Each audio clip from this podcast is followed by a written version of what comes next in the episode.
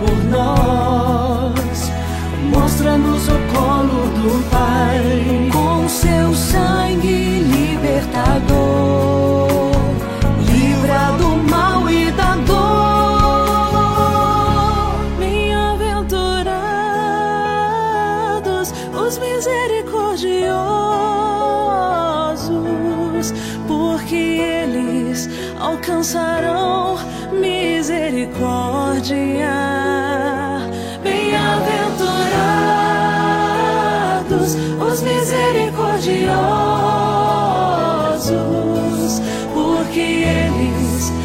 Alcançarão misericórdia. Mensagem do Padre com Monsenhor Luiz Antônio.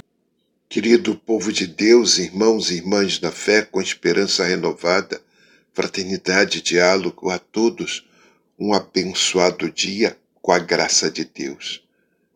Dia 27 de março, quarto domingo da quaresma e da campanha da fraternidade. Fala-nos do Pacto Global Educativo um, isto é uma autêntica educação cristã, que significa colocar no centro de cada processo educativo, formal e informal, a pessoa. Ouvir a voz das crianças, adolescentes e dos jovens.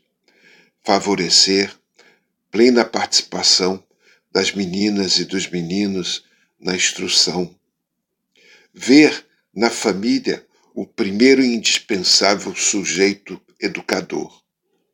Educar e educarmos-nos para o acolhimento, abrindo-nos aos mais vulneráveis e pobres. Empenhar-nos no estudo para encontrar outras formas de compreender a economia, a política, o crescimento, e o progresso, guardar e cultivar a nossa casa comum. Este pacto nós vamos conseguir ver no parágrafo 190 do manual. Aprofundem, é muito interessante. A primeira leitura é Josué, capítulo 5, versículos de 9 a 12.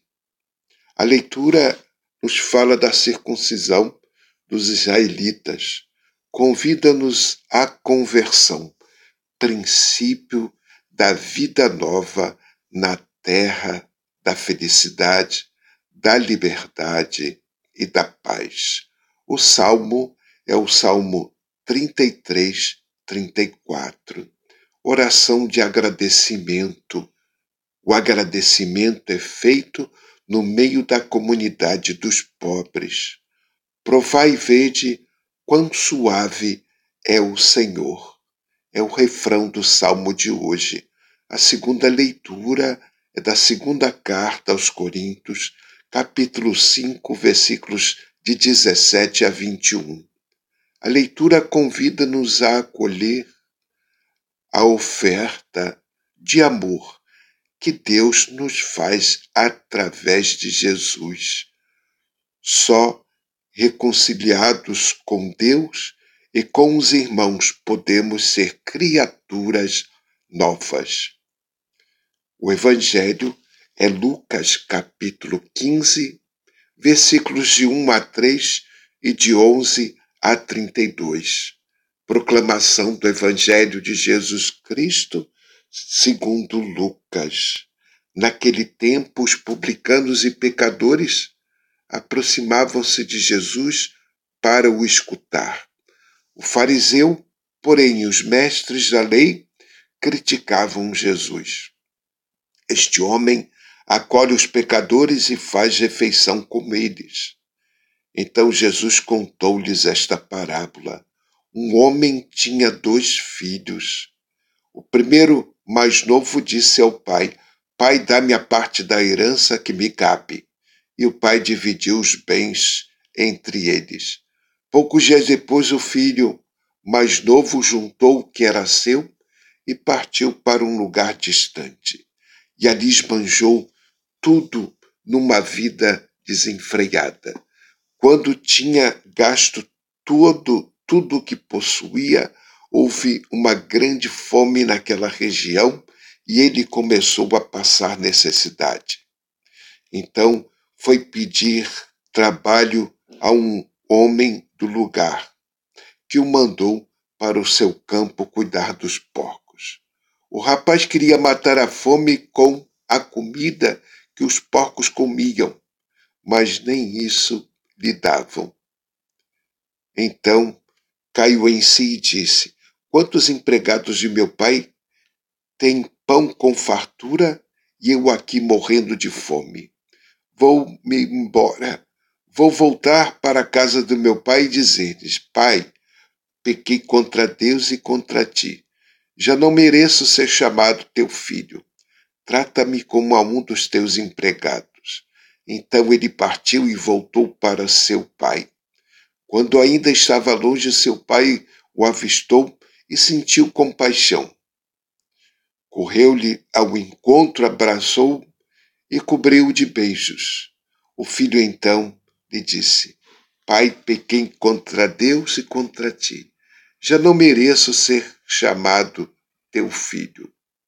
Mas o pai disse aos empregados: Trazei depressa a melhor túnica para vestir meu filho, e colocai um anel no seu dedo e a sandália nos pés.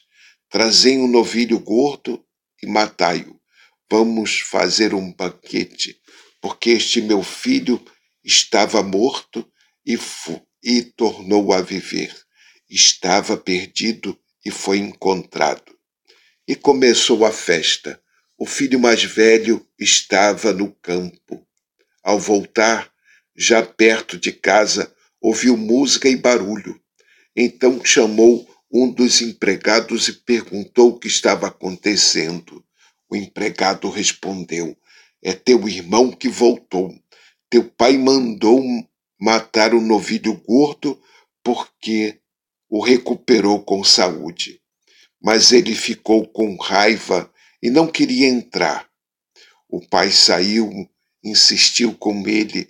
Ele, porém, respondeu ao pai: Eu trabalho para ti há tantos anos, jamais desobedeci qualquer ordem tua, e tu nunca me destes um cabrito para eu festejar com meus amigos. Quando chegou esse teu filho, que esbanjou teus bens com prostitutas, matas para ele um novilho cevado. Então o pai lhe disse: Filho, tu estás comigo, sempre comigo, e tudo o que é meu é teu. Mas era preciso festejar e alegrar-nos, porque este teu irmão estava morto e tornou a viver, estava perdido e foi encontrado. Palavra da salvação. O Evangelho de hoje apresenta-nos o Deus Pai que ama de forma gratuita, o Pai misericordioso, com um amor fiel e eterno, apesar das escolhas erradas e irresponsáveis do filho rebelde. E esse amor lá está, sempre à espera, sem condições, para acolher e abraçar o filho que decide voltar. É um amor entendido na linha da misericórdia e não na linha da justiça dos homens. Rezemos da campanha da fraternidade. Pai Santo, neste tempo favorável de conversão e compromisso, dai-nos a graça de sermos educados pela palavra que liberta e salva. Livra-nos da influência negativa de uma cultura em que a educação não é assumida como um ato de amor aos irmãos e de esperança no ser humano. Amém. Assim seja. Um bom domingo para todos e uma semana abençoada.